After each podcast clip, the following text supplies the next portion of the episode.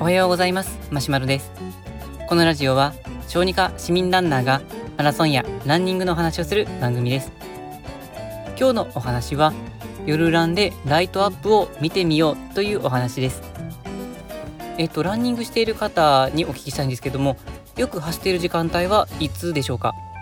まあ、朝っていう方も結構あると思いますし、えっと、僕自身は夜よく走っています。まあ、中には昼とか夕方に走る方もあるかなと思います。で、僕自身夜によく走っているんですけども、えー、今12月ですけど、12月ならではの楽しみがあって、それがライトアップです。まあ、そのお話をしていきたいなと思います。まあ、時間帯いつ走るかっていうのは、まあ、本当にそれぞれ特徴があって、まあ、朝よく走っている人っていうのは、えー、と朝に走ることによって、まあ、血液の循環が良くなったり目がよく覚めるようになったりしてそれで、まあ、仕事にもこう元気よく生きるという、まあ、そういうメリットがあるかなと思います。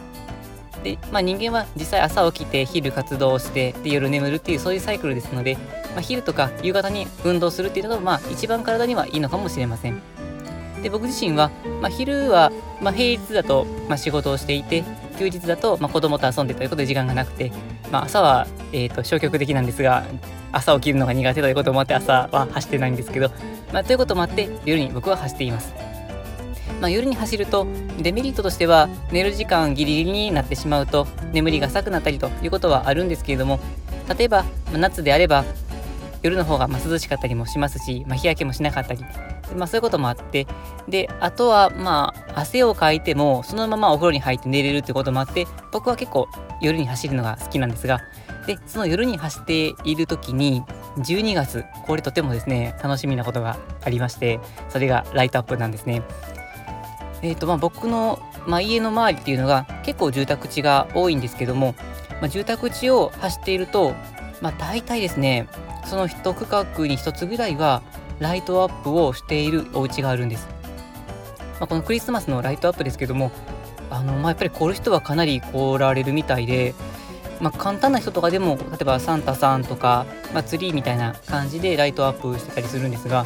もう本当にすごい人だともう家の周りずっとこのライトで張り巡らされてるんじゃないかなっていうぐらいの人がいて最初通った時に何かのお店かなっていうふうに思うぐらいそれぐらいすごい家もありました。で、まあ、そういうのを見るとやっぱりこう癒されるんですよね。まあ、本当に、まあ、見てちょっと見てるだけでも綺麗だなっていうふうに思いますしであの凝っているところを見たりするとあこういう綺麗な相方をしてるのかなとか、まあ、こんなカラーリングってすごく素敵だなっていうふうに思ってあの走ってる間でもすごく癒されるのでそのちょポイントポイントでこう立ち止まって休憩がてら見てで写真撮ってで、まあ、ツイッターにアップしたりとかして、まあ、そんな感じで楽しんでいます。で、まあ、そのこうライトアップっていいなって思い始めてから、まあ、いろんなところを走るようにしました。まあ、大体あの1回あたりの練習量っていうのが8キロから10キロを走るんですけれども、まあ、8キロから10キロ走ると、まあ、それなりのお家を回ることができるので、まあ、よく行くコースはあるんですが、まあ、そのコースから、まあ、あのたまにはちょっと外れてみたりしてあまりこう行かないようなそういう住宅街の方を回ったりとか。でその住宅街の区画もあの、まあ、細かくいろいろ分かれてますので普段は右に行くところ左に行ったりとかあのそのまままっすぐ行ってみてちょっとまたこう路地裏みたいなとこに行ってみたりとか、まあ、そういうふうなことをしながら新しいこのライトアップがないかどうか、まあ、そういうのを探したりしています。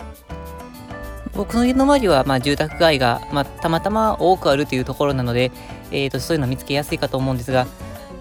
僕の実家の方だと結構まあ田舎でもう街灯もなくて家から出るともう真っ暗で足元が見えないというそういう、まあ、地域だったりもするので、まあ、そういうところだとこうなかなかまあ見つけにくいかもしれません。まあ、ただこういうふうにこう、まあ、ライトアップに限らずですけども何か探してみようかなっていうのは実はいろんな意味で、まあ、プラスに働きまして、まあ、一つはランニングの新しいコースの発見になる可能性があります。ある程度走り慣れたコースっていうのがあると思うんですけれども実は他に探してみるともっと走りやすいコースがあったりとか逆にあえて走りにくくすることによって練習にちょっと味付けをすることができたりとかそういう意味で新しいランニングコースを探すそういうメリットもありますあとあまりこの走らないコースを走るということは脳の活性化にもプラスに働きまして同じところいわゆる慣れたところを走っていると脳っていうのがあまり活性化しないんですね、まあ、ある意味こう慣れてることになるのでえーとまあ、歯磨きがいい例になるかなと思うんですけどもう歯磨きを考えながらやってる人ってあんまりないと思うんです。まあ多分こう歯ブラシ持ってこう水に濡らして歯磨き粉つけて口に入れて磨く。おそらくですけどこの動作をほとんど無意識にやってると思うのでやったという記憶はあるかもしれませんけど改めて歯磨き終わった後に例えばこう右の歯から磨いたのかとか上の歯下の歯どっちの歯から磨いたのかとかそういうの聞かれたりすると多分答えられないと思うんですね。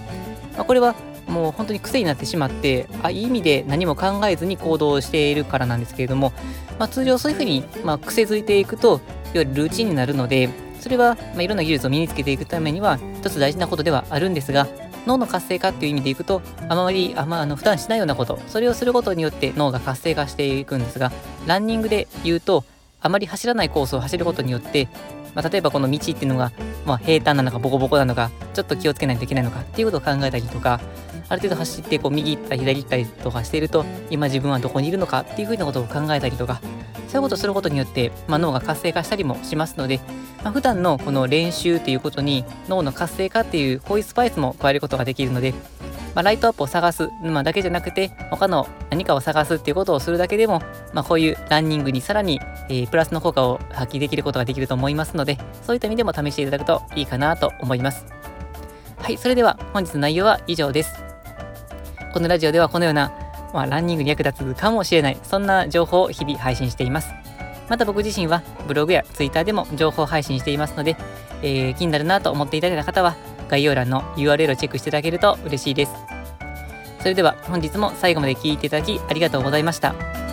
ぜひともライトアップを見て夜のランニングを楽しんでください。それではさようなら。